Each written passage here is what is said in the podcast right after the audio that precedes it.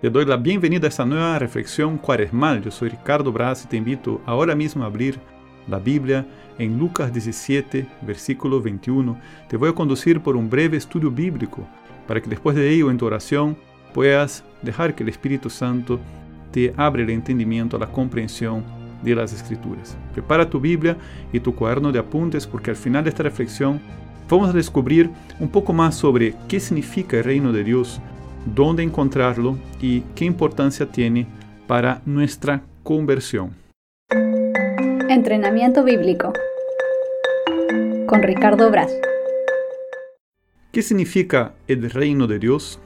El concepto de reino de Dios está muy presente en los evangelios, aún más, está muy presente en las enseñanzas de Jesús.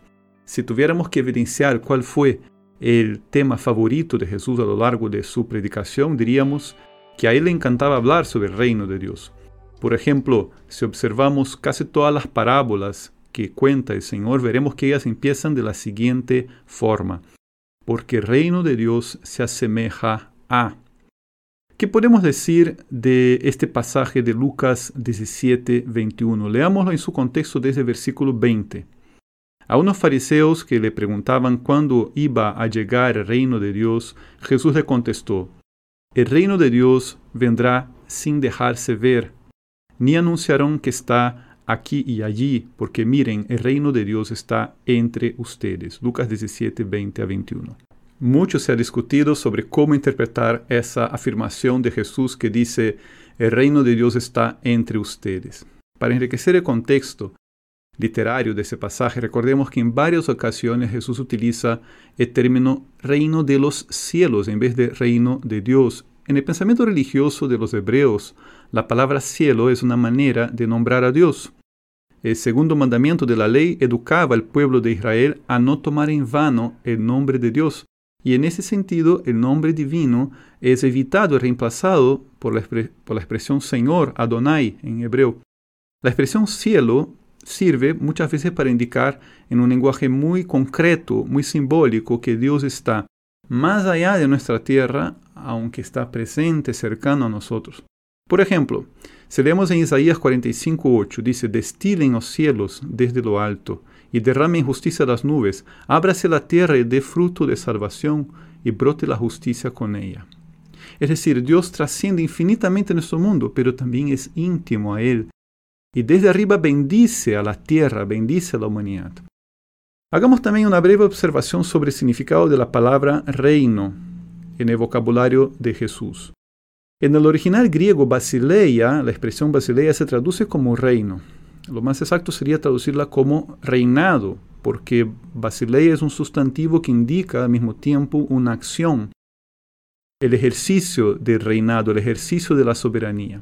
Lo mismo la raíz malkut del hebreo.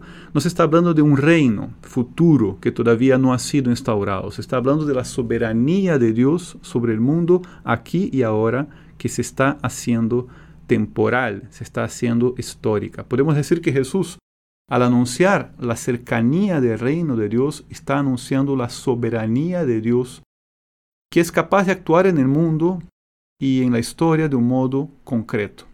Y Él lo sigue haciendo ahora. Si el reino de Dios, el reino de los cielos, es el mensaje preferido de Jesús, podemos decir que para él el mensaje central de sus milagros, parábolas, es que Dios está actuando ahora. Esta es la hora de Dios, el kairos, el momento oportuno en el cual Él se está manifestando como verdadero soberano. Definitivamente el reino no está entre nosotros de una forma abstracta. Entonces, ¿dónde está el reino de Dios. Orígenes, el gran teólogo de Alejandría, padre de la iglesia, ha descrito a Jesús como autobasilea, es decir, como el reino en persona. El reino de los cielos no es un territorio de dominio, es la persona misma de Jesucristo. Al hablar de reino de los cielos, Cristo se refiere a sí mismo, a su soberanía actuante a través de la gracia que es capaz de transformarnos.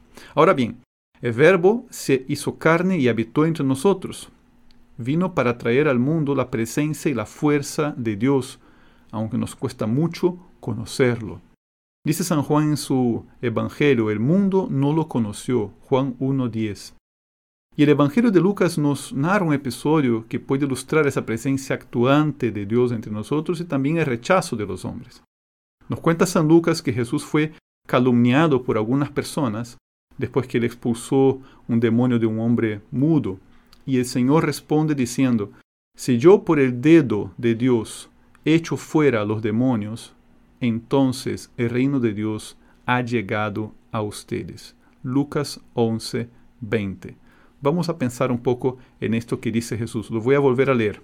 Si yo, por el dedo de Dios, echo fuera a los demonios, entonces el reino de Dios ha llegado a ustedes. Lucas 11, 20. Jesucristo obra con el dedo de Dios.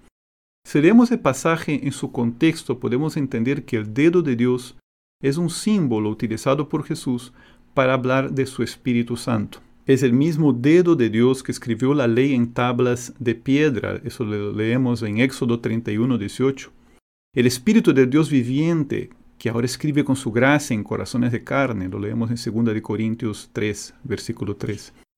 El reino ha llegado con Jesús, él actúa impulsado por el poder del Espíritu Santo y eso se ve aún más claro en el Evangelio de Marcos cuando dice en 1.15, ¿no? Marcos 1.15, el tiempo se ha cumplido y el reino de Dios está cerca. Es el momento oportuno de la conversión, el kairos, porque la gracia de Cristo se está difundiendo abundantemente con el Espíritu Santo. En este comienzo de los evangelios vemos cómo el Espíritu Santo está actuando fuertemente con Jesús.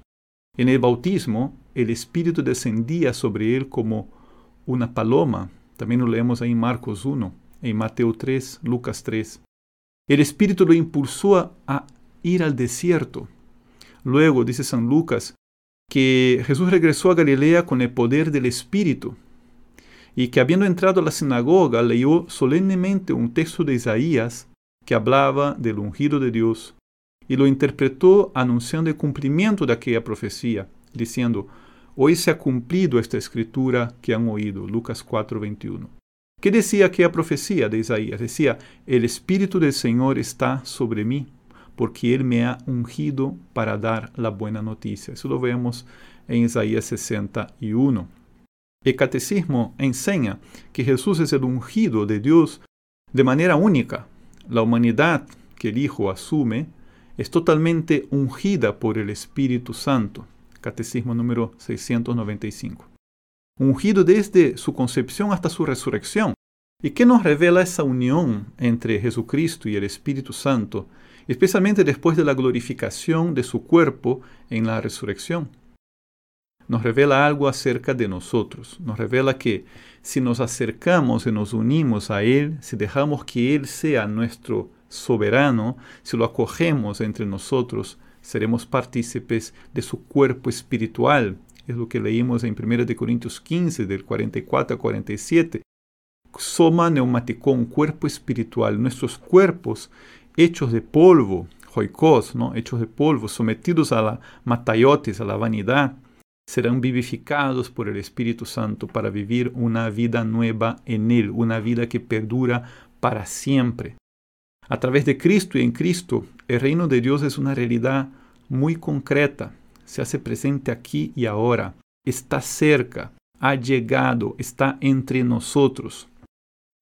En su tratado sobre la oración, al comentar sobre la oración del Señor, eh, venga a nosotros tu reino, ¿no? en Mateo 6.10, Orígenes, aquel gran teólogo, decía, quien pide en la oración la llegada del reino de Dios, ora sin duda por el reino de Dios que lleva en sí mismo y ora para que este reino dé fruto y llegue a su plenitud. Y si queremos que Dios reine en nosotros, en modo alguno debe reinar el pecado en nuestro cuerpo mortal.